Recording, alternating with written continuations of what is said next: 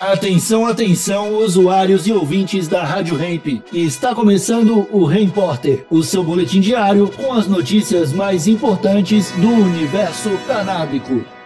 Agora com a palavra, Marcos Bruno. Justiça revoga liminar que suspendia o funcionamento da Associação de Pacientes Abrace. Ex-ministro da Educação é condenado a indenizar professores por calúnias sobre plantações de maconha em universidades. Morre o último músico da formação original da banda Bob Marley and the Wailers. A Justiça concedeu liberdade provisória para a ex-secretária de Meio Ambiente e Agricultura da cidade de Lupércio, em São Paulo. Flávia dos Santos Grandisoli foi presa em fevereiro depois que policiais militares encontraram na casa e no sítio dela diversos pés de maconha. De acordo com a decisão do Tribunal de Justiça, o juiz Alexandre Rodrigues Pereira entendeu que a ausência de qualquer apetrecho como balança de precisão, embalagens e caderno de anotações indicava que o local né, onde a erva foi apreendida não ocorria tráfico de drogas. O que parece um pouco lógico né, para uma pessoa que plantava para fins medicinais. Para conceder a liberdade, o juiz também levou em conta que a Flávia é ré primária, tem endereço físico e trabalho lícito. Mesmo assim, a justiça decidiu que Flávia não pode se ausentar ou se mudar de casa sem comunicar à justiça, além de ficar em toque de recolher das 8 da noite às 6 da manhã. Na semana passada, a prefeitura publicou a exoneração da secretária do Diário Oficial de Lupércio. Daí, a secretária de Meio Ambiente e Agricultura perdeu seu trabalho por cuidar da própria saúde. E mais uma vitória na justiça, agora em Minas Gerais. Um idoso de 80 anos da cidade de Unai, região noroeste mineira, obteve autorização do Tribunal de Justiça Mineiro para plantar e extrair medicação de maconha em casa. O habeas corpus também se estende à filha do senhorzinho, mas impede fornecimento a terceiros. Na decisão foram notificados os comandantes da Polícia Militar e Civil de Minas Gerais eles foram notificados de que as duas corporações estão impedidas de prender pai e filha pelo cultivo da planta. Com isso, então, ficam impedidas apreensão e destruição de qualquer material que estiver na residência dos autores da ação. Porém, é necessário que pai e filha permitam o acesso dos policiais à residência para caso de fiscalização. Esse idoso sofreu um acidente vascular cerebral em 2017 e ficou com várias sequelas cognitivas. Depois sofreu tromboembolismo devido à arritmia cardíaca e foi diagnosticado com câncer. Passou a ter tratamento domiciliar. Desde que começou a importar derivados da cannabis, passou a ter muito mais qualidade de vida, mas por causa do alto custo desses medicamentos, entrou na justiça para ter o direito de plantar e esse direito foi conquistado. Se você procura plantar em casa para tratar suas patologias, vá atrás de uma associação de pacientes ou da Defensoria Pública. E um luto para toda a comunidade canabista do mundo. Bunny Wailer, um ícone do reggae e o último integrante vivo da formação original do Bob Marley and the Wailers, morreu nesta semana aos 73 anos. Wailer estava num hospital se recuperando do seu segundo derrame desde o ano passado. Wailer, nascido em Kingston, na capital jamaicana, ganhou de Bob Marley esse apelido de Bunny Wailer. Os dois se tornaram irmãos postiços na infância depois que os seus pais se casaram. Nos anos 60, Bunny e Marley começaram a gravar junto com o amigo Peter Tosh. Bunny tocava percussão e cantava junto com Bob. Ele chegou a cumprir 14 meses de prisão por posse de maconha. Em 1970, Bob Marley and the Wailers se reuniu e disparou para o sucesso internacional. Bunny permaneceu na banda até 1973, ano do lançamento do clássico álbum Catch a Fire. Depois se dedicou à carreira solo, onde explorou também outros gêneros, como a disco music. Bunny Wailer venceu três Grammys de melhor álbum de reggae nos anos 90. Primeiro por uma coletânea de tributos ao Bob Marley, batizada de Time Will Tell, em 91. Depois por Crucial Roots Classics, em 95. E por fim, Hall of Fame, outro tributo a Bob, em 97. Seu último disco foi Dub Fi Dub, de 2018. Bunny Wailer foi um ícone da cultura Rastafari e, por tabela, da cultura canábica. Influenciou muitas gerações como a minha e possivelmente a sua, que está nos ouvindo agora. Voltando ao Brasil, o juiz João Batista Ribeiro, da Quinta Vara da Justiça Federal de Minas Gerais, condenou o ex-ministro da Educação, Abraham Weintraub, a pagar 40 mil reais por danos morais coletivos aos profissionais representados pelo Sindicato dos Professores de Universidades Federais de Belo Horizonte, Montes Claros e Ouro Branco, a APUBH. Essa decisão ainda cabe recurso, né?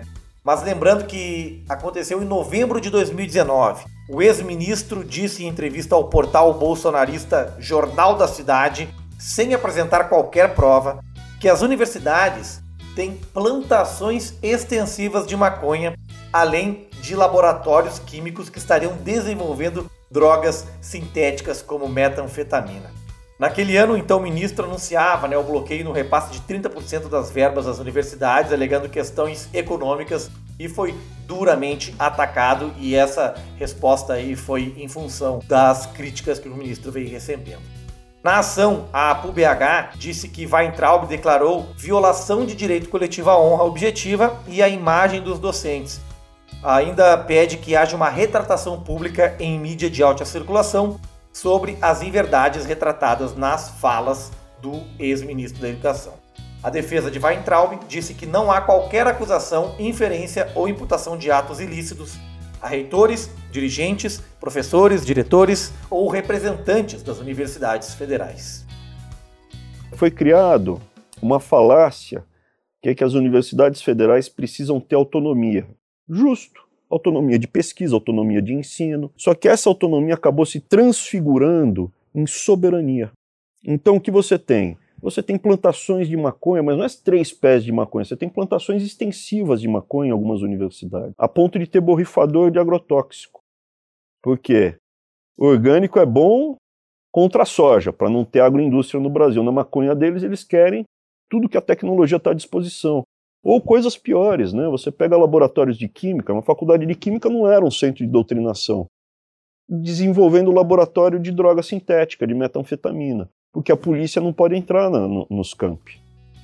Se as universidades federais tivessem vastas plantações de maconha, a saúde pública brasileira com certeza estaria numa situação bem melhor e quem sabe o Brasil aí poderia estar mais próximo de países avançados como Israel, Estados Unidos sobre a cannabis medicinal. Uma pena que era só uma calúnia do ex-ministro da Educação.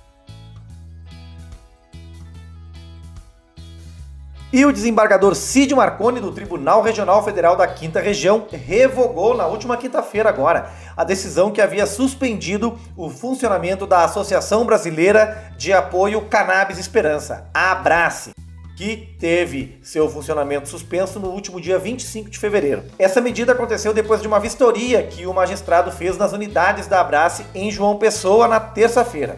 A ONG então vai ter agora quatro meses para se ajustar às exigências da Agência Nacional de Vigilância Sanitária, a Anvisa. O magistrado Cid Marconi, ele é o relator do processo no TRF5, ajuizado pela Anvisa, e ele foi do, de Pernambuco, né, de Recife até João Pessoa, para entender o modo de cultivo, produção do extrato da cannabis e o funcionamento da Brás. Convidou então todas as partes envolvidas no processo para acompanhar a inspeção tanto na unidade administrativa quanto na de cultivo e manipulação que ficam em bairros diferentes da capital paraibana. Marconi foi recebido pelo presidente da ONG, Cassiano Teixeira, pacientes e familiares que estavam lá e também de pessoas que acompanharam a visita e representantes da própria Anvisa, que é autor do recurso, Ministério Público Federal, OAB Paraibana, Justiça Federal da Paraíba, Polícia Federal e Defensoria Pública da União. Também tinham membros do Congresso Nacional, como o deputado federal Pedro Cunha Lima, do PSDB, lá da Paraíba, que foi quem primeiro informou sobre a manutenção das atividades da Abrace. Foram acordados então diversos prazos, entre eles, a Abrace vai ter 30 dias para providenciar o protocolo do projeto da estrutura,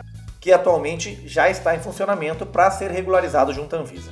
Ficou acordado ainda que a ONG vai poder retomar as atividades enquanto providencia essas regularizações. A Anvisa havia entrado com recurso pela suspensão das atividades da Brace por falta de autorizações especial e de funcionamento.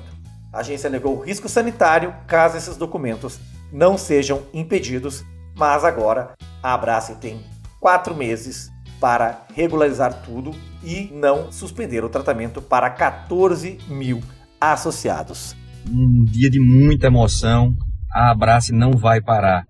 A gente participou hoje da visita com o desembargador Cid né, para tratar desse tema. E aqui a gente está falando de famílias, de crianças, de pessoas com Alzheimer, com Parkinson, com autismo, epilepsia, né, fibromialgia. São uma série de doenças que a terapia que faz com que haja um alívio à, à dor de tanta gente né, possa dar qualidade de vida, possa dar dignidade. E essa é a terapia que é feita com olhos com base na cannabis. Esse trabalho é feito pela Abraça Esperança, uma associação muito séria que nasce por conta de um drama familiar que precisou dessa terapia e essa associação né, faz um trabalho que chega no Brasil inteiro. A gente está acompanhando um processo no Tribunal Regional Federal e nesse processo existiria um risco né, da Abraço parar de funcionar. Mas com uma construção com o desembargador Cid Marconi, que veio a João Pessoa conhecer a Abrace, a gente teve né, um, um, uma esperança reforçada de que sim, haverá correções, haverá controle, claro, mas a Abrace não vai parar. Nas redes sociais, a mobilização deu resultado com a campanha hashtag Abrace não pode parar. Rádio Hemp.